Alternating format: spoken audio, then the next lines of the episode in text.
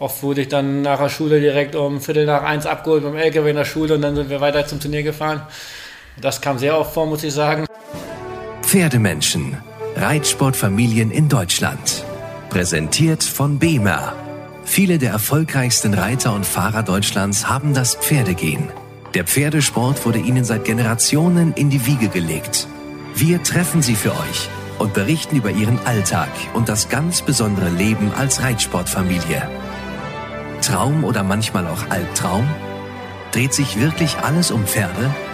Und was ist Ihr Erfolgsrezept? Wir erhalten einmalige Einblicke in das Leben dieser Pferdemenschen. Hallo Ina. Hallo Lynn. Willkommen zurück zu einer neuen Folge von unserem Pferdemenschen-Podcast. Und diesmal warst du unterwegs, ne? Du bist Genau. Richtung Lienen gefahren und Ibbenbüren. Ganz genau. Ich habe mich in Nordrhein-Westfalen rumgetrieben und ähm, habe zwei Brüder besucht. Und die sind ja auch sehr bekannt. Ja, das kann man wohl so sagen. Ich war bei Felix und Toni Hassmann und habe auch mit den Eltern der beiden gesprochen. Ich bin echt gespannt. Ähm, Springen, Reiten ist ja deren Metier, was die dir erzählt haben. Hast du was in Erinnerung? Kannst du schon so ein bisschen was verraten? Ja, auf jeden Fall. Also das Gespräch hat schon im letzten Jahr stattgefunden, aber ich kann mich noch sehr gut daran erinnern. Ähm, die Brüder sind nicht nur optisch wahnsinnig unterschiedlich, sondern auch von ihrer Art. Das bestätigen auch die Eltern. Toni ist zehn Jahre älter als Felix und eher so der impulsive, ähm, spontane Typ und Felix ist eher so der überlegende und äh, abwägende Typ. Und ähm, das hat man im Gespräch auch ganz gut, äh, ja, so mitbekommen. Dann hören wir mal rein. Ja, gerne. Hallo, herzlich willkommen, Toni Hassmann. Ja, hallo. Schön, dass du heute Zeit für uns hast. Ähm, steigen wir direkt mal ein. Was ist der beste Moment in deiner Reiterkarriere gewesen? Muss nicht der größte Erfolg gewesen sein, sondern der beste Moment vom Gefühl her. Ja, der beste Moment äh, vom Gefühl her, also emotional, sage ich mal, habe ich damals, äh, wo ich im Ponyalter war, das Pony Derby in Rastede gewonnen. Und äh, das war auch für mich auch sehr überraschend. Und äh, da sind Tränen geflossen. Das hatte ich sonst noch nie, aber da äh, war schon ein emotionaler Moment, wo ich das Pony Derby gewonnen habe. Ja, was war das für ein Pony? Erinnerst du dich daran? An den. Ja, das war damals mein, mein bestes Pony, My Lord hieß der. Und in den Qualifikationen lief das auch alles nicht so gut. Und dann äh, ja, war ich einziger Nuller äh, im Derby auch und äh, konnte das gewinnen. Und ja, ich war 15, 15 oder 14 Jahre alt, ich weiß gar nicht mehr genau. Und äh, war schon ja, Ja. emotional schön. Sehr gut, da sind wir ja schon fast in der richtigen Richtung. Die nächste Frage wäre nämlich: Erinnerst du dich an das erste Pferd, auf dem du gesessen hast? Ja, es war ein Schimmelpony, Neptun. Der äh, war genauso das gleiche Alter wie ich. Äh, Da bin ich das Reiten drauf angefangen. Auch mein Bruder Felix oder der mittlere bei uns, äh, Bastian, da haben wir alle Reiten drauf angefangen. Und äh, der gehörte meine zur Familie und äh, da habe ich echt, ja, habe ich auch die ersten Turniere mitgeritten, die ersten E-Springen mitgeritten. Okay, also es war jetzt nicht so ein kleines Shetty, sondern es war schon ein Turnierpony, mit dem man äh, losgehen konnte. Ja, das war so ein, wie groß war er? Meter 35er Pony, ja. Süß. Und war das so ein Pony, wie man sich ein Pony vorstellt, oder ein nettes Pony? Nee, das war so ein richtiger, braver Pony. äh, ja, die haben so viele Kinder drauf reiten gelernt, äh, er hat viel das Reiten beigebracht. Ja, sehr schön. Und ähm, wie ging es dann weiter? Also mit Neptun dann die ersten Turniere und dann, wie äh, ist deine Karriere dann in Fahrt gekommen? Oder war die Karriere gar nicht im Fokus zu Anfang? Doch, doch, doch. Meine Eltern haben ja selber auch geritten, haben den Stall zu Hause und äh, am Ende blieb mir fast gar nichts anderes übrig, wie, wie zu reiten, weil meine Eltern auch äh, jeden Tag geritten haben. Und wenn ich aus dem Haus gegangen bin, so ungefähr standen hier schon im Pferdestall. Und äh, waren immer Pferde da, waren immer Ponys da und wurde dann immer mehr. Ich habe am Ende teilweise in meiner Ponyzeit äh, fast zehn Ponys gehabt für, für die Turniere und äh, habe zwischendurch auch mal Fußball gespielt, aber dann, äh, wo die anfingen bei uns im Fußballverein zweimal die Woche äh, zu trainieren, dann habe ich das äh, gestrichen und mich nur auf den Reitsport konzentriert. Das war aber eine freiwillige Entscheidung oder war da so ein bisschen der Verdruck der Familie, dass äh, die sowieso keine Lust auf Fußball gehabt hätten, am Wochenende keine Zeit, um die Spiele zu beobachten? Oder Nein, nein, das war meine, meine freie Entscheidung. Der Verein bei uns, Schwarz-Weiß-Linien, die haben äh, auch die Spiele oft dann umgelegt, damit ich auch äh, mitspielen kann am Freitag oder so, weil ich am Wochenende noch im Turnier war. Aber das war von mir dann eine, eine freie Entscheidung und ich denke, dass ich mich richtig entschieden habe und die Reitsportkarriere genommen habe und nicht die Fußballkarriere. ich denke auch. Äh das, der Erfolg gibt dir da auf jeden Fall recht, dass die Entscheidung die richtige gewesen ist. Ähm, wie ging das dann weiter? Also die, du hast die ganze Ponylaufbahn, so die klassische wahrscheinlich äh, gemacht mit allen Ponyprüfungen. Dann kam der Wechsel aufs Großpferd. Ist dir das schwer gefallen? Erinnerst du dich? Ich habe immer alles schon mitgemacht. Ähm, ich habe auch schon äh, in der Ponyzeit Großpferd mitgeritten, deutsche Mannschaften auch schon mitgeritten, Ponys und Großpferde zusammen. Und äh, so hatte ich gar kein Problem mit, mit, mit dem hinterher wo das im Ponyalter zu Ende war, mich auf die Großwelt zu konzentrieren, weil das ging immer schon, äh, ja, immer schon mit, auch im E-Springen schon habe ich Großpferde geritten, dann im A-Bereich und äh, das ging einfach, ging einfach so durch und äh, ja, ging einfach immer weiter. Ja, deine Brüder, du sagst eben auch reizend, dein Bruder Felix auch, auch gleich erfolgreich, äh, würde ich behaupten. Gab's Im Moment erfolgreich. Also. ja, gut, das ist ja immer so ein bisschen hoch und runter, aber grundsätzlich auch super erfolgreich. Ähm, Gab es da irgendwie Konkurrenzdenken oder denkt man da immer als Bruder? Irgendwie gönnt man sich das oder sagt man dann, ah, jetzt hat der den, den würde ich eigentlich lieber reiten, weil das ist eigentlich ein gutes Pferd oder? Nein, nein, da ist überhaupt kein Konkurrenzdenken. Klar, wenn man äh, auf einem bestimmten Turnier ist und äh, mein Bruder führt, versuche ich natürlich auch, äh, ihn abzuhängen und äh, dass ich schneller bin. Äh, umgekehrt genauso. Einfach, aber ein gesunder Ehrgeiz. Und ja. Äh, wenn Felix hier großen Preis gewinnt in Braunschweig oder woanders, äh, freue ich mich für ihn genauso mit, als, als wenn er sich, also er würde sich für mich sich auch genauso gut freuen. Ja. So, und dann ging es weiter. Du bist dann irgendwann in der Profiliga sozusagen angekommen und hast dann auch selbstständig gearbeitet, bis von zu Hause weg. Wie hat sich das dann weiterentwickelt bei dir? Ja, ich habe damals meine Ausbildung gemacht zu Hause bei, meinen, äh, bei meinem Vater, bei meinen Eltern. Und äh, da hatte ich ein super Angebot von äh, einem ja, Sponsor, damals Herrn Schmidt, äh, der Mobilcom-Gründer. Mhm. Und ähm, der wollte dann, dass ich exklusiv nur für ihn reite, seine Pferde. Und so bin ich dann zu Hause weggegangen, ähm, habe mich, äh, ja, habe für ihn, für den Herrn Schmidt geritten und da fing eigentlich alles so, ja, richtige Karriere richtig, richtig an, also der internationale. War ich äh, in der Weltrangliste in den Top Ten über zwei Jahre äh, mit den Pferden, mit ähm, Goldica und Landstreicher und äh, Cyrenaika. Äh, das waren so die besten Pferde und äh, ja, und dann hinterher bin ich halt zu äh, Herrn Snook gegangen, äh, nach Münster auf Gut Bär. Und äh, von da aus danach habe ich mich selbstständig gemacht und bin jetzt schon, ja, zwölf Jahre am Ende jetzt schon selbstständig und äh, wir haben jetzt eine Stallgasse gemietet auf, auf einer richtig schönen Anlage in Ippenbüren bei Riesenbeck und äh, ja, betreiben da unseren Betrieb äh, mit immer 20, 22 Pferden, haben ein paar Angestellte und äh, sind sehr glücklich da. Sehr schön. Ähm, welchen Erfolgsmoment in Ihrer Karriere werden Sie nie vergessen? Gibt es mehrere am Ende, die man nie vergessen wird. Klar gehört auf jeden Fall das Hamburger Derby dazu, das äh, dreimal hintereinander zu gewinnen. Äh, ich meine, das ist jetzt dann halt drei Jahre, ein Dreijahresrhythmus. Aber ähm, damals auch äh, Europameisterschaften habe ich gewonnen bei den jungen Reitern. Äh, mit einem siebenjährigen Pferd in Einzelwertung. Ähm, das war auch, wird man sicher auch nie vergessen. Ich wollte ihn gar nicht reiten. Ich habe mir überredet, dass ich in äh, der Obermannschaften reite. Für mich war er eigentlich zu jung. Und äh, am Ende äh, hat er, ja, habe ich mit ihm das gewonnen. War natürlich froh, dass ich es am Ende doch gemacht habe und die mich äh, überredet haben. Das glaube ich dreimal hintereinander Derby gewonnen. Also es ist ja unfassbar. Es ist, glaube ich, erst zwei Leuten äh, geglückt, dieses Kunststück, ja. was man wirklich ja so nennen kann. Ähm, das, man braucht ja auch spezielle Pferde dafür. Ne? Worauf, woran erkennt man ein Pferd, das Derby geeignet ist? Ach, man muss es am Ende einfach probieren. Ähm, damals mit Colin, äh, ich hatte so ein bisschen das Gefühl, das kann funktionieren. Und äh, mein Trainer damals hat gesagt, das geht nicht. Und das hat mich natürlich noch mehr motiviert und bin wirklich viel losgefahren und habe viel geübt. äh, was eigentlich auch alles nicht gut war, äh, das ganze Üben. Und ähm, ja, und dann ich sage, gut, okay, ich probiere das in Hamburg und habe die Qualifikation geritten. Äh, das war auch nicht gut. Hatte immer Fehler, aber nicht an den Derby-Hindernissen, sondern an den einzelnen Sprüngen.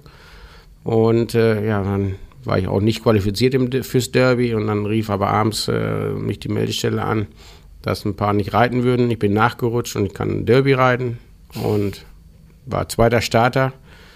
Äh, Carsten Otto Nagel, weiß ich noch, war erster Starter. Wir waren punktgleich, waren beide nicht qualifiziert. Carsten Otto hatte einen Fehler und meiner ging null.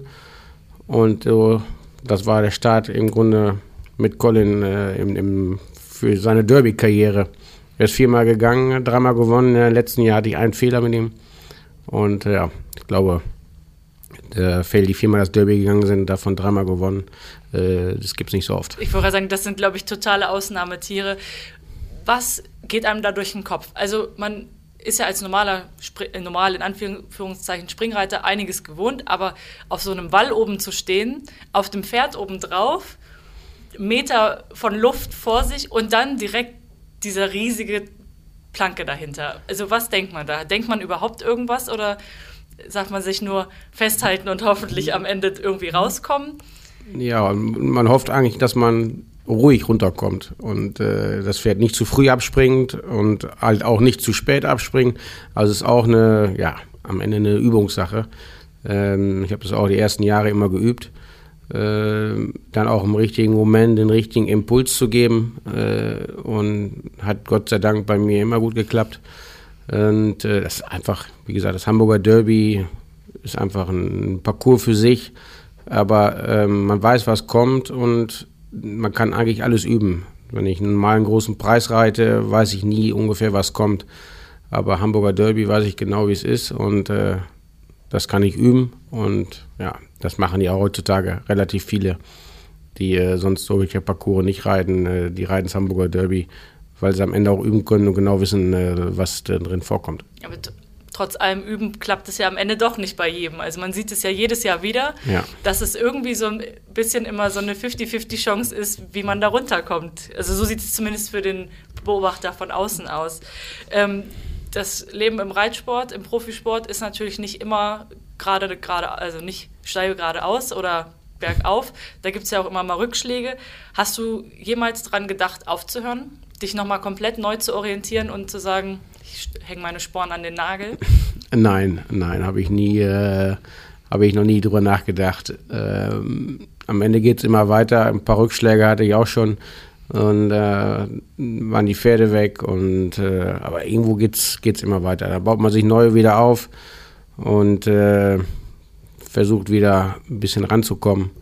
Und äh, gut, am Ende jetzt, wo ich selbstständig bin, ähm, lebt man natürlich auch vom Pferdehandel und äh, wenn man keinen Sponsor hat, der, sag mal, jetzt ein fertiges Pferd dahinstellt, ich sag mal, ein richtig gutes junges Pferd äh, kann man natürlich einfach verkaufen, weil gute Pferde suchen, suchen viele und da muss man halt den auch wieder verkaufen, um am Ende den Stall zu finanzieren und äh, ja, auch ein bisschen Geld zu verdienen für, für später. Das stimmt. Ähm, jetzt, du kommst aus einer Reitsportfamilie, du hast selber auch zwei Kinder. Siehst du die auch auf dem Weg in diese Welt oder würdest du ihnen eher davon abraten? Wie, wie ist das? Wünscht man sich als Vater, dass die Kinder den gleichen Weg einschlagen oder? Ach ja, klar, wünscht man sich das schon, dass sie sich zumindest auch dafür interessieren. Und äh, meine älteste Tochter Angelina reitet auch, die reitet Dressur und ähm, hat auch richtig viel Spaß daran. Und äh, ja, meine Jüngste jetzt, äh, Stella, gut, die ist jetzt zehn Monate alt, äh, ist jeden Tag im Stall mit. Und ich hoffe, dass wenn sie älter ist, äh, sie den Viruspferde halt auch in sich hat. Ja. Und äh, im Grunde vielleicht den Betrieb dann auch mal weiterführen kann.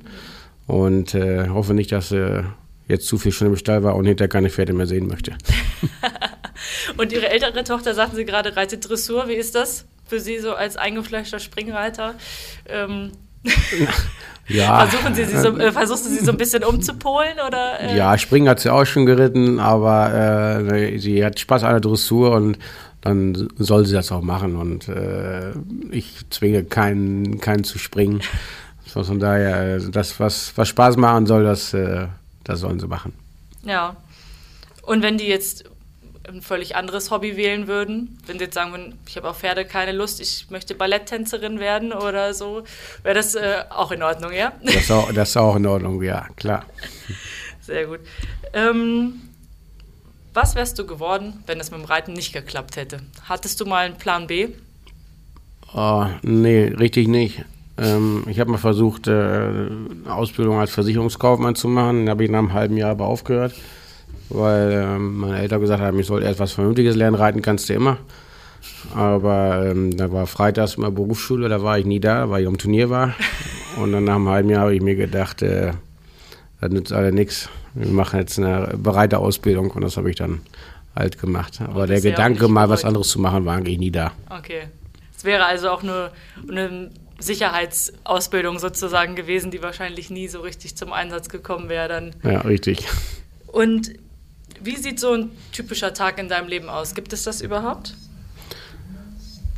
Ja, am Ende ist fast jeder Tag alle gleich eigentlich. Wir stehen morgens auf, äh, fahren in Betrieb, reiten die Pferde, äh, abends wieder nach Hause und äh, wird der Plan für den nächsten Tag gemacht. Wie viele Pferde reitest du denn so jeden Tag? Das ist ganz unterschiedlich jetzt, äh, gerade im Moment unserer kleinen Tochter. Ähm, ich bleibe oft morgens schon mal ein bisschen länger zu Hause mit ihr, bis sie dann ausgeschlafen hat. Dann bin ich erst um elf im Stall. Und äh, Clarissa ist dann schon ein bisschen früher, die hat dann ihre Pferde meist schon geritten. Also wir teilen das so ein bisschen auf. Ja. Also mal sind es vier, fünf Pferde, mal sind es auch acht Pferde, je nachdem, wie gerade der Plan, Tagesplan ist. Okay, und was machst du, wenn du nicht im Stall bist, wenn du nicht auf dem Pferd sitzt? Machst du irgendwas zum Ausgleich? Hast du irgendwelche Hobbys, die du nebenbei betreibst? Ist das überhaupt möglich, noch nebenbei irgendwie die Zeit aufzubringen? Nein, eigentlich, eigentlich nicht. Mache leider auch keinen Ausgleichssport. Vielleicht muss ich mal mit anfangen jetzt in meinem Alter. Aber äh, ist ja gerade schwer im Trend. Also ich habe das Gefühl, dass das bei den Reitern immer mehr jetzt kommt, dass ja. die versuchen, ausgleichsmäßig irgendwie sich ein bisschen fit zu halten. Ja, wird immer mehr. Der Sport ändert sich äh, auch der Reitsport. Man äh, macht, kann es halt lange machen, den Reitsport. Und da muss ich halt auch, man muss sich halt auch fit reiten, aber äh, fit, fit bleiben, um, um zu reiten. Und äh, ja, es wird immer mehr. Viele haben ihre eigenen, eigenen Trainer schon, äh, Fitnesstrainer, äh, machen ihre, ihre Übungen jeden Tag und äh, ja, es wird immer mehr. Ich muss auch noch mal, glaube ich, irgendwas machen. und du hast es gerade schon gesagt, im Reit, äh, der Sport verändert sich. Das gesamte Reitsportgeschehen in Deutschland verändert sich ziemlich stark. Du bist jetzt schon recht lange dabei. Wie siehst du so diese Entwicklung? Also die Entwicklung im allgemeinen internationalen Sport ähm, finde ich momentan eigentlich nicht so gut. Ähm, klar, es ist schön, dass es viel Geld zu gewinnen gibt, auch jetzt mit der Global Champions Tour. Ähm, nur es ist am Ende nur eine Familie für sich, äh, eigentlich immer die gleichen Reiter. Es kostet viel Geld, da reinzukommen. Und äh, am Ende, ja, wie das ist, im Reitsport so, Geld regiert die Welt. Ähm, Finde ich jetzt für den Sport nicht unbedingt, nicht unbedingt passend, aber es ist im Moment so. Und äh, alle anderen, die nicht das Geld haben, sich in der Global Champions Tour einzukaufen, bleiben dann halt auf den anderen Turnieren hier so ein bisschen mit Nationenpreise und so und versuchen da halt den Anschluss zu bekommen und äh, nach vorne zu kommen in der Weltrangliste und dann eventuell doch teilnehmen zu können in der Global Champions Tour oder äh, ja oder auf Championate, konzentrieren sich auf Championate, je nachdem auch wie viele Pferde man hat. Wenn man alles machen will, muss man schon verdammt viele Pferde haben. Und äh, deutsche Reitsport äh, entwickelt sich gut eigentlich, finde ich. Und äh, die machen viel für den Nachwuchs. Es kommen immer wieder junge Reiter nach. Und ähm, das ist schon, also was, wie wir es in Deutschland haben, eigentlich äh, eigentlich schon gut, wie sich der Sport entwickelt. Hm.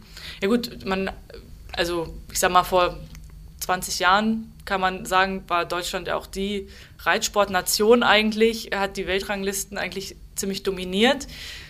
Ja. Bei den Springern und äh, Vielseitigkeitsreitern sieht es momentan irgendwie eher ein bisschen mau aus. Also entscheidet am Ende das Geld darüber, wer oben steht oder ist es wirklich die Leistung, das Können, das Talent? Na, entscheidet schon, schon die Leistung am Ende. Äh, meine Geld, äh, Geld springt nicht oben rüber. Man muss auch am Ende die richtigen Pferde haben. Äh, man muss auch das äh, Gefühl haben für die richtigen Pferde, um dann auch die richtigen Pferde einzukaufen. Und äh, halt auch die richtigen Besitzer, Mäzen im Hintergrund haben, die ein Pferd auch halten oder einen, einen zur Verfügung stellen oder einkaufen. Und äh, in Deutschland fehlen im Moment äh, ein paar Top-Paare. Ähm, ein paar haben auch welche verkauft und äh, am Ende, ja, war es in, in, Deutschland mit, mit guten Mäzenen oder Sponsoren schon mal besser, schon mal mehr und das sieht man halt auch in der Weltrangliste. Wo ich damals äh, in den Top Ten war, in der Weltrangliste, wir waren auch äh, mit sieben deutschen Reitern äh, in der Top Ten damals. Waren Sören von Rönne dabei, auch ein Christian Almer, Markus Ening, Ludger und Frankes Lothar, ähm, Lars Nieberg, da waren, äh, die waren alle ganz vorne in der Weltrangliste. Mhm. Und äh, das verteilt sich halt alles jetzt ein bisschen mehr auch, äh, weil die anderen Nationen halt, ja, gut gearbeitet haben, gut gewirtschaftet haben und äh, jetzt im ganzen großen Sport oben mit dabei sind. Super. Dann bin ich schon am Ende mit meinen Fragen. Vielen Dank. Bitte.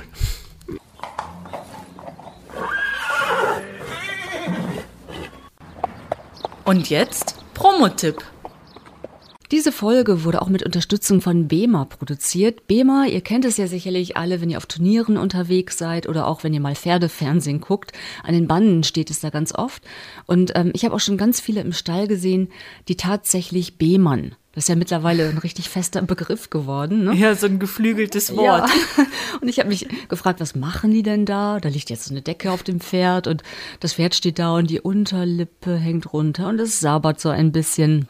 Aber ich glaube, dafür ist es natürlich auch da, denn diese Bema-Decken und auch die Gamaschen sorgen für eine Verbesserung der Mikrozirkulation in den Gefäßen und sie fördern die Regeneration und auch die Entspannung und sie erhöhen auch dadurch die Leistungsfähigkeit des Pferdes und es dient auch der Prävention zur Infektabwehr und unterstützt das Immunsystem. Also das kann richtig was. Ja, ich habe das selbst mal erlebt. Wir hatten äh, vom Reitsportmagazin einen Stand bei den Löwen Classics und nebendran war direkt ein BEMA-Stand. Und da hatten die zusätzlich zu diesem Horse-Set auch die Humanprodukte. Ah. Es gibt es ja auch für Menschen, ähm, so eine Matte.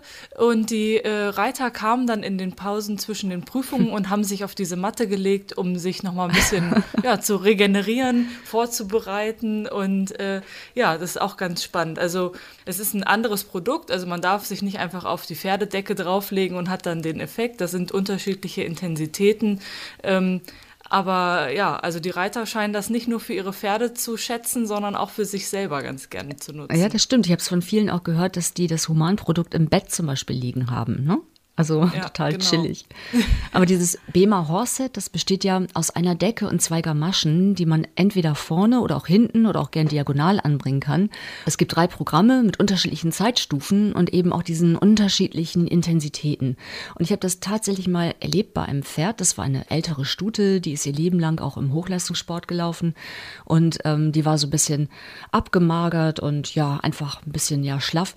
Und die hat sich dadurch richtig gut erholt. Die war max maximal entspannt, ja, stand auf der Stallgasse und man merkte richtig, wie sie es genossen hatte. Und oh, ich dachte auch, das will ich auch.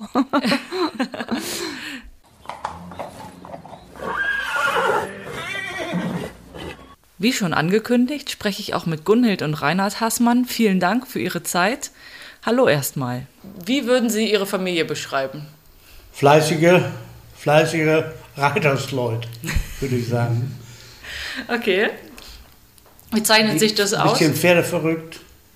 Mhm. Gott sei Dank, weil ich es auch so bin. Wen würden Sie als den pferdeverrücktesten? Meine Frau. Ach so, warum?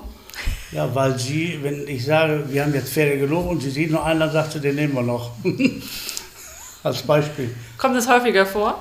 Ja, ist schon vorgekommen. Waren wir in, in Sangersheide, äh, schön gemütlich. Mit einmal hatten meine Frau und mein Sohn ein Pferd gekauft, ein Fohlen. Und ich war der Meinung, wir hätten schon genug gehabt. Also wusste gar nichts davon, mhm. Beispiel. Und haben Sie die, das dann später, äh, war das eine gute Entscheidung von Ihrer Frau und das Ihrem Sohn? Das wird oder? sich noch rausstellen. Ach so, ist noch nicht so lange her. jetzt einjährig ist. Okay. wird sich noch zeigen. War, vielleicht war es sogar ein Schnäppchen. Okay, und Sie durften dann am Ende nur noch die Unterschrift drunter machen. Das, das haben Sie selber gemacht. Ach so. Sehr gut. Okay, und ähm, wie würden Sie so die Strukturen ähm, beschreiben hier bei sich in der Familie? Ja, wir, die Arbeitsteilung ist äh, ja, auf, gut aufgeteilt. Die Aufteilung mache ich selber. ich zeige meine Frau und meine, meinen Sohn ein, wer was macht, die Leute im Betrieb auch. Funktioniert im Grunde ganz gut, aber ich bin ja jetzt werde auch schon 72 mhm. Und werde dann demnächst auch mal kürzer treten. Wahrscheinlich, wahrscheinlich. Wahrscheinlich, okay. Würden Sie das auch bestätigen, dass das ganz gut läuft so, wenn er die Einteilung macht? Ja, das äh, ist schon eine wichtige Sache. Und äh, ich wollte es nicht immer tun, das ist gar nicht so einfach, das alles gerecht zu verteilen, dass jeder seinen Job macht. Aber es funktioniert eigentlich ganz gut. Kleinigkeiten gibt es immer und dann hat man auch ein offenes Ohr und kann das auch mal ändern. Das geht eigentlich auch. okay. Es läuft eigentlich ganz gut. Das ist keine Schon jahrelang. Jeder darf seine Wünsche äußern. Ob sie berücksichtigt werden, ist dann was anderes. Genau. Okay. Wie würden Sie Ihre Söhne beschreiben? Meine Söhne aus sportlicher Sicht oder? Äh Sowohl als auch, als Menschen, als Sportler, als Söhne? Ja, das ist die eigene Brut. Da ist ja nichts Falsches dran. sind Sie sich sehr ähnlich oder sind Sie sehr unterschiedlich? Ja, sehr unterschiedlich, sehr unterschiedlich. Was ist der größte Unterschied? Was würden Sie sagen? Toni, der war viel impulsiver, impulsiver oder ist immer noch impulsiv. Felix macht es mehr aus der Überlegung die Dinge auch im Sport. Ich wollte sagen, im Sport und im, Im privaten, normalen privaten. Privaten, privaten vielleicht auch, ja. Okay, und ähm, war das schon so, als die Kinder gewesen sind? Ja, ja, war auch genauso, war immer schon. Okay. Während Felix noch überlegt hat, ist Toni ja, schon auf dem war ja erst ja? als, als Ponyreiter und Junior, Junior war schon gut, aber Ponyreiter hätte man nie gedacht, dass er mal den Reitsport professionell betreiben würde. Warum? Weil er äh, im Grunde sehr vorsichtig war und beim Ponys mal einen Fehler hatte, hat er gleich aufgegeben, gleich den Puckel gerade gemacht und raus, dass nichts passiert. und Toni war so einer, wenn da einer einen Stafetten springt, der hatte schon vier Fehler gehabt, dann meinte er, er könnte alles noch retten. Heute alles noch raus. Ja, ja so ähnlich. So. Ah ja. Als Ponyreiter jetzt. Ja, ja. Und hat sich das ja, bis heute so durchgezogen, würden Sie sagen? Ja, ja. Ja? Okay. Würden Sie das auch so ähm, bestätigen, was Ihr Mann gesagt hat? Ja, das sehe ich auch so. Und das ist auch heute immer noch so. Und gut, jeder auf seine Art macht das super und positiv. Und, aber das ist schon so, ja. Okay. Gibt es äh, vielleicht eine bestimmte Anekdote, an die Sie sich erinnern, die ziemlich gut diese ja, wie nennt, Charakterzüge Ihrer Söhne widerspiegelt? Also Toni, als er ganz klein war und wir ein vereinsinternes Stafettenspringen hatten und sein Partner ausgeschieden war, stand er mit seinem Pony da und sagt, ich will aber auch noch reiten und fing an zu weinen. Und da haben wir ihn dann reiten lassen, obwohl er es eigentlich ja nicht mehr durfte. Aber es war ja nur vereinsintern und das war eigentlich schon der Anfang. okay. Und bei Felix gibt es da auch eine Geschichte, die ihn so beschreibt? Ja, Felix macht das halt sehr überlegt, äh, so wie Frankes Lothar hat damals gesagt, als Felix dann den Erfolg hatte mit der Europameisterschaft und so, hat, hat er uns auch mal erzählt, das hätte ich jetzt nie gedacht, dass er so durchhält, weil er immer so vorsichtig war und schnell mal aufgehört hat. Und er hat sich aber jetzt durchgesetzt, auf seine Art. Heute macht er das nicht mehr so, wenn es einen Fehler gibt, dass er die Hand hebt und Nein. rausreitet. Sehr schön. Ähm, und was sind so die Gemeinsamkeiten, die die beiden haben, oder gibt es gar keine? Den Willen, auch, auch ein Springen für sich zu entscheiden, haben sie beide.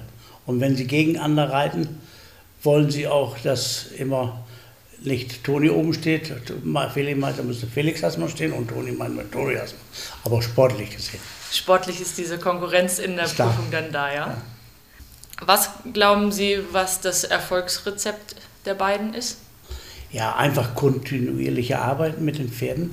Wir müssen ja auch immer äh, sehen, dass wir auch gute Pferde haben. Und wir müssen uns auch gute Pferde machen. Wenn sie eine gute Grundlage haben, muss man sie ja auch veredeln, sage ich immer. Nicht? das sind Rohdiamanten, aber veredeln muss man sie ja auch, sonst sind es keine Diamanten nachher. Mhm. Und da beide dann hinter den Pferden stehen und irgendwann macht es Klick. Man hat nicht immer den Kracher, aber immerhin ein gutes Pferd. Weil wir hatten immer für beide Jungs jahrelang im Junioren- jungen Reiterbereich immer ein Pferd, wo sie mit im Team waren.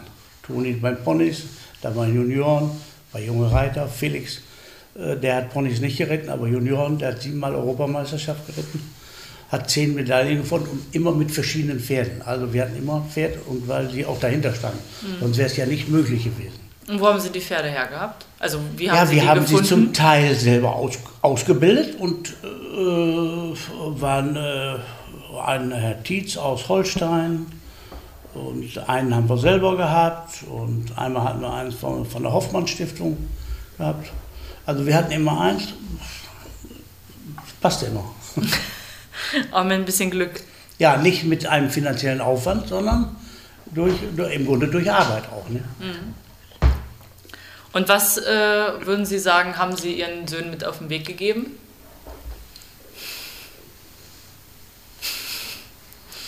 Immer, immer schön korrekt zu sein und, und äh, fleißig, immer mit den Leuten sprechen, wenn irgendwelche Probleme anstehen. Und Sie sind auch, äh, dadurch, dass Sie mit der Reiterei aufgewachsen sind, haben Sie auch immer, sind Sie nicht so nervös vor irgendwelchen besonderen Springen oder Meisterschaften, sind eigentlich immer sehr konzentriert mhm. und nicht innerlich wohl angespannt, aber nicht zu nervös. So, letztendlich haben Sie dann, wenn es losgeht, die innere Ruhe, um das auch abzuspulen sozusagen. Und ja. ich glaube, das macht einen auch ziemlich stark. Das ist schon wichtig. Okay. Und auch an Sie beide noch die Frage, was würden Sie sagen, zeichnet Ihre Familie aus als solche? Ich würde sagen, der große Zusammenhalt der Familie, wenn irgendwo mal was schief läuft, dass man sich immer bemüht, es allen recht zu machen und äh, auch den Kindern sagen, dass letztlich die Familie zählt, wenn irgendwelche Probleme sind, immer alles offen anzusprechen und zu sagen, dass man sich gegenseitig hilft. Hm. Ja. Sind Sie damit so einverstanden? Ja, da gehört äh, äh, von allen Seiten was dazu, von den, von den Kindern, von der Frau, von, von, von meiner Seite. Äh, wenn man 45 Jahre zusammenarbeitet, von morgens bis abends ins Bett geht, da muss man sich schon mal arrangieren. Da fliegen auch schon mal die Fetzen, aber äh, es ist bis dann immer wieder man geht dann abends ins Bett und hält sich das Händchen und dann ist, wieder gut. ist es wieder gut.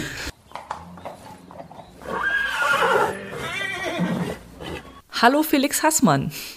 Sie sind der jüngste von vier Brüdern. Wie würden Sie Ihre Familie kurz beschreiben vielleicht? Ja, ich glaube, wir sind alle sportlich sehr engagiert. Meine Eltern haben früher schon geritten und ja, die sind alle also Spaß an Pferden gehabt. Äh, mein einer Bruder reitet jetzt nicht mehr. Toni kennt ja jeder, der ist immer noch voll im Gange. Aber so sind eigentlich immer also Naturmenschen und draußen fixiert. Ja. Und wenn Sie jetzt heute so gucken, wie würden Sie die, ja, sagen wir mal, Aufgabenverteilung in der Familie äh, beschreiben? Wie ist so die Struktur? Ja, bei uns auf dem Hof sind ja nur noch meine Eltern und ich jetzt im Moment. Äh, ja, mein Vater ist eigentlich der Aufgabenverteiler, sag ich mal. der kümmert sich um viele Sachen. Meine Mutter kümmert sich um den Hof, die reitet immer noch meine Pferde mit. Äh, Cayenne und so reizt sie fast jeden Tag. Den komme ich eigentlich nur zum Springen drauf, sag ich mal.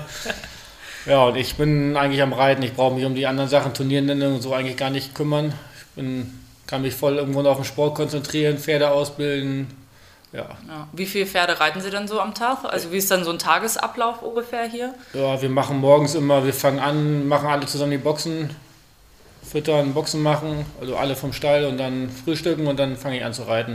Mhm. Meist so sieben, acht Pferde am Tag und dann, ja, meistens geht Mittwoch schon das Wochenende los. War durch Corona halt ein bisschen weniger, aber es geht ja jetzt alles wieder in Gang und ja, eigentlich ab Mittwoch bin ich meist immer schon auf Turnier. Ja, und wie viele Pferde sind hier insgesamt auf der Anlage?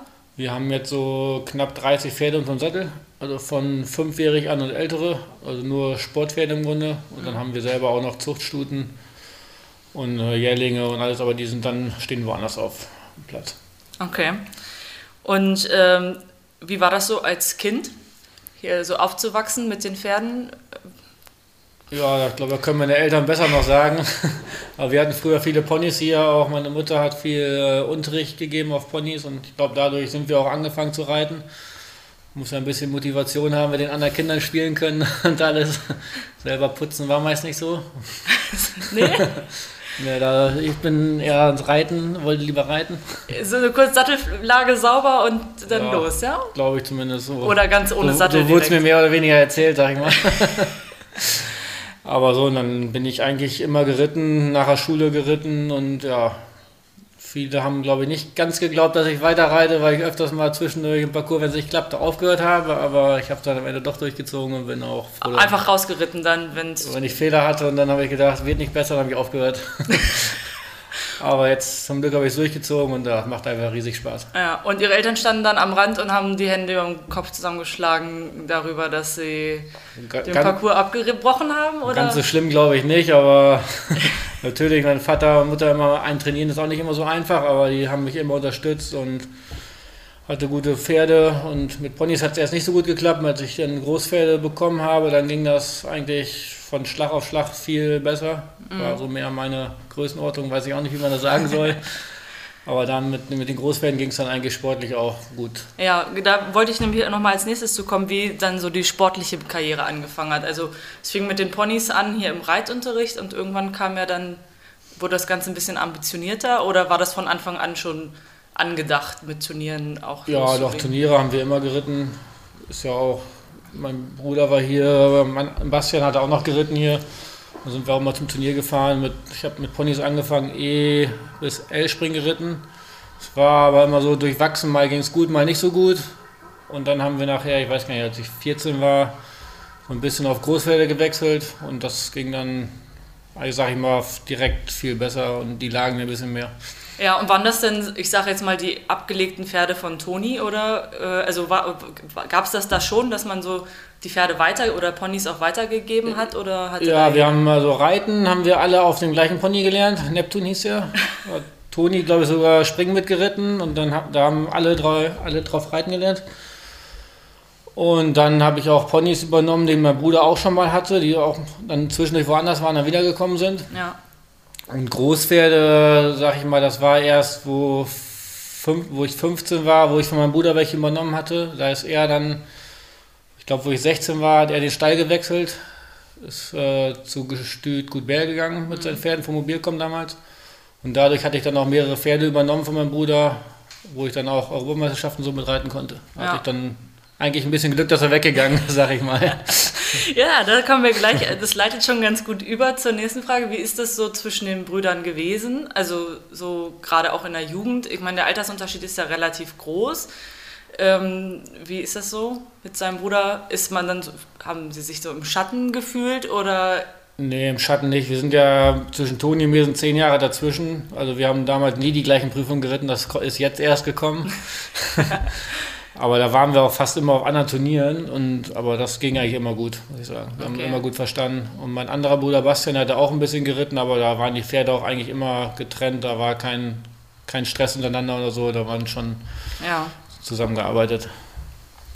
Und wie ging es dann weiter? Also es war dann der Umstieg auf die Großpferde und können wir einmal so einen kurzen paar Steps die Meilensteine der Karriere sozusagen? Was ist dann passiert? Ja, ich sag mit, also mit 14 hatte ich immer noch Ponys geritten, dann hatte ich äh, Großpferde bekommen und da ging das dann auch, konnte ich erste Jahr direkt Deutsche Meisterschaft reiten. Da war ich dann mit Carreras, das war ein Extra, glaube ich, 2000. Da war ich so Achter oder Neunter. Und dann äh, das Jahr drauf konnte ich dann mit dem Pferd von meinem Bruder Rodrigo damals Europameisterschaft schon reiten. Mhm. Und das Junioren-Reiterzeit lief bei mir eigentlich immer richtig gut konnte sieben Europameisterschaften reiten, alle nacheinander, haben immer Medaille gewonnen, Mannschaft und Einzelmedaille auch. Und das war eigentlich top. Und dann ging es bei den Senioren halt weiter. Und ja. Ja. ja. letztes Jahr dann auch der deutsche Meistertitel wieder noch. Ja, ja. genau, das war sehr, sehr gut. Cayenne, sagen, das war. Ja. Ich hatte erst gar nicht über, im Plan, dass ich den reite, weil der schon älter war. Das Jahr vorher hatten wir einen kleinen Sturz in Balve. Okay. Dann habe ich erst gesagt, dass ich meine Nachwuchspferde reite und dann haben wir uns kurz vorher doch für Cayenne noch entschieden und ja, war auch Hat sich so. am Ende ausgezahlt. ja, ja. Richtige Entscheidung getroffen. Ähm, wenn Sie jetzt mal so zurückdenken, was war der, also für Sie persönlich der erfolgreichste Moment so ein persönlicher Erfolg, sage ich jetzt. Ja, das war schon jetzt auch letztes Jahr mit Cayenne, das war schon richtig, richtig gut, muss ich sagen. Mhm. Ich kann man vielleicht mit der jungen Reiterzeit nicht vergleichen. Da, wo ich da Europameister war, das war natürlich abnormal. da freut man sich vielleicht, also ich freue mich, habe mich jetzt auch riesig gefreut, so ist das nicht, aber so als junger Reiter hatte ich auch ein selbst ausgebildetes Pferd schon, jetzt Cayenne auch selbst ausgebildet und da ist man eigentlich am meisten stolz drauf, wenn man die Pferde von jung auf an hat und dann ist eigentlich egal, was sie gewinnen, aber wenn man sie ausbilden kann und dann hinterher großen Sport gehen, das macht schon richtig Spaß. Ja, einige Pferde sind ja hier auch aus der eigenen Zucht, oder nicht? Ne? Habe ich das? Ja, wir haben auch aus eigener Zucht. Die letztes Jahr Catch Me Bundeschampionat gewonnen, das ist eigene Zucht. Ja. Und bei Zacki damals, bei Langs, die hatten wir alle als Fohlen gekauft schon. Also ja. bei Zacki habe ich seitdem er vier war bis 16 Turnier geritten, hat die ein anderer Turnier geritten. Ja. Ja, das, das, schweißt dann schon zusammen, oder? Ja, genau, das schweißt zusammen. Und dann haben wir den ja dieses Jahr verabschiedet in Münster in der Halle. Das war schon irgendwie hart, sag ich mal. Schon emotional, oder? Ja, ja. Ich war jetzt froh, dass wir es schon gemacht hatten. Der hätte auch noch weitergehen können, aber jetzt durch Corona war ich natürlich froh, dass wir es dann doch durchgezogen haben. Ja. Aber jetzt hat er es da auf Gestüt übernommen, super. Und ja, das war einfach schon emotional, muss ich sagen. ja, und ähm, Gibt es ein Pferd, wo Sie sagen würden, das ist so ein Familienpferd hier? Also wo ja, das war bei Taki im Grunde. Ja. Familienpferd, ja. hat meine Mutter auch immer geritten und ja, war einfach ein Traumpferd. Ja, was hat, hat den so ausgezeichnet? Er hat einfach super Charakter gehabt, war richtig schön zu reiten. Also im Grunde, wenn man den geritten hat, dann haben die anderen gar keinen Spaß mehr gemacht, sag ich mal, weil hat man sich draufgesetzt, der hat den Kopf hingehalten, der hat immer das gemacht, was er machen sollte und ja, das also wenn man mal schlechte Laune hatte, war das das Pferd, was man rausgeholt hat, um wieder ein bisschen besser drauf zu kommen. So ungefähr, ja. Es war auch, gibt doch selten Pferde, sag ich mal, die 1,60 Meter großen Preis geben, wo du ein normales Gebiss drauf hast und war also der war auch Ausnahme. Umgang auch ein gutes Da war ein bisschen, Hengst war schon ein bisschen, aber das war eigentlich, also für den Hengst war er harmlos. Sehr schön. Ja. Was würden Sie sagen, wer ist der Pferdeverrückteste, das pferdeverrückteste Mitglied der Familie? Ich glaube, mein Vater. der ist ganz heiß, der will jedes Wochenende los. Aber der fährt auch je, eigentlich jedes Turnier mit. Also, wo Turnier ist, fährt er mit, egal ob Springpferd A4 ist oder irgendwo großer Preis. Er will alles sehen und mitkriegen und ja. Sitzt er selbst auch manchmal im Sattel oder eher nicht mehr so? Nein, der hat früher geritten. Der hatte relativ früh einen Unfall und da musste er aufhören zu reiten, aber er hat auch international geritten, auch S-Springen gewonnen und alles. Hm. Und dann hat er sich damals auf Unterricht gegeben, Toni und so. Meine Mutter hat geritten, da hat er sich darauf konzentriert und dann, sag ich mal, Trainer, Trainer gemacht und alles ausgebildet und so. Ja. Und ähm, Ihre Eltern waren auch gleichzeitig Ihre Trainer, ein Großteil wahrscheinlich der Zeit. Wie hat das so funktioniert? Boah, das ging eigentlich immer ganz gut, muss ich sagen.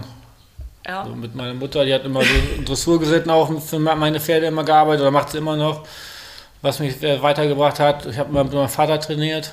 Das ging auch gut. Und dann zwischendurch, damals Junioren, junge Reiterzeit, mit Dietmar Gugler haben wir immer trainiert, der Bundestrainer war. Also ich bin da so zu einem Lehrgang hingefahren und jetzt und sonst habe ich eigentlich hauptsächlich zu Hause trainiert. Ich bin ab und zu mal wohin gefahren, aber ganz, ganz selten. Okay. Auch gab es da keine Rebellion irgendwie so? Ja, gibt es immer mal, dass man sich anderer Meinung ist, aber das ist ja auch normal. Aber das ist alles, das ging alles sehr gut, muss ich sagen.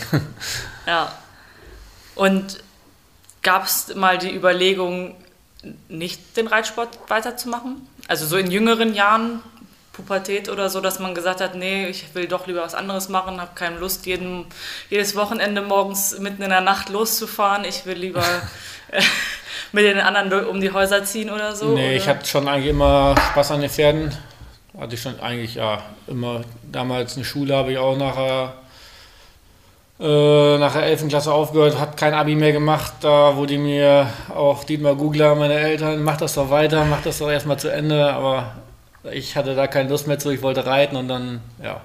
Und jetzt durchgesetzt. Im Nach ja, durchgesetzt und jetzt im Nachhinein bin ich auch froh. Es hätte mich am Ende jetzt auch nicht großartig weitergebracht, ob ich es jetzt habe oder nicht, mhm. weil ich ja trotzdem nur mit Pferden mache. Habe ich hier zu Hause meine Ausbildung gemacht.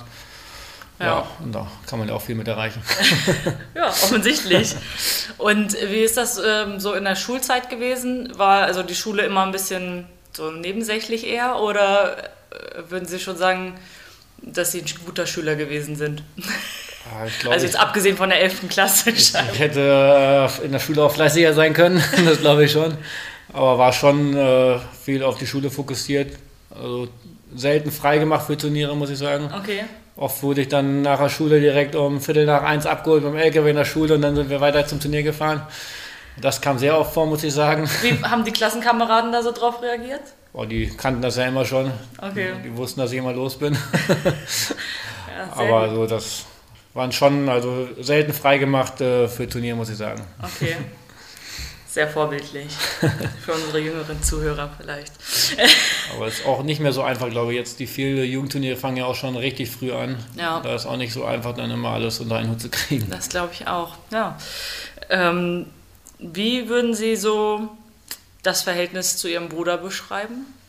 Also jetzt aktuell, aber auch wie ist es früher so gewesen? Doch, Verhältnis hatten wir immer gut war natürlich früh weg von zu Hause, sage ich mal, wo ich 15 war oder 16 ist ja schon von zu Hause weg, aber wir verstehen uns immer gut auf Turnier auch. Man kann fragen nach Distanzen oder mit Pferden und das, das war eigentlich immer gut, das Verhältnis. Ja, und jetzt reiten Sie ja, ich sag mal, in der gleichen Klasse, begegnen sich da häufiger und sind ja meist dann als Konkurrenten am Start. Gibt es da schon so eine Geschwisterrivalität oder wird das dann ausgerechnet, wer so das erfolgreichere Jahr hatte? Oder, nee, das, ähm, das wird nicht ausgerechnet. Ich glaube, jetzt die letzten Jahre hatte ich ein bisschen erfolgreicher. Davor Toni richtig viel gewonnen mit Weltcup und alles, da bin ich noch weit von entfernt. Kommt auch immer darauf an, was für Pferde man hat und so. Deswegen, im Moment bin ich sehr glücklich mit meinen Pferden, die ich habe. Ich habe sehr viele, die ich auch große Preise reiten kann. Und dann ist es auch einfacher erstmal jetzt die Jahre.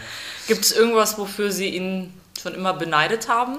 Irgendwie, wo Sie sagen, das kann er so gut, das würde ich auch gerne so können oder machen oder das Gefühl haben für irgendwas? Oder? Ja, Reiten ist ja einfach auch bärenstark, Toni. Der kann jedes Pferd reiten eigentlich, ob der ein bisschen triebiger ist oder ob er richtig heiß ist. Und viel mit gewonnen mit den Pferden, auch verschiedener Art. Und das ist einfach, ja, das ist einfach ein genialer Reiter und das kann man auch schlecht nachmachen, sag ich mal. Was würden Sie sagen, was zeichnet Ihre Familie aus? Was zeichnet die aus? Ja. Ich glaube, wir haben alle immer super zusammengearbeitet, auch mit Toni, Bastian, der jetzt nicht mehr reitet, aber der ist auch immer noch hier auf dem Hof, interessiert sich auch und ich glaube, dass wir einfach ein super Team sind und ja, uns alle zusammenhalten. Sehr schön. Ja, vielen Dank.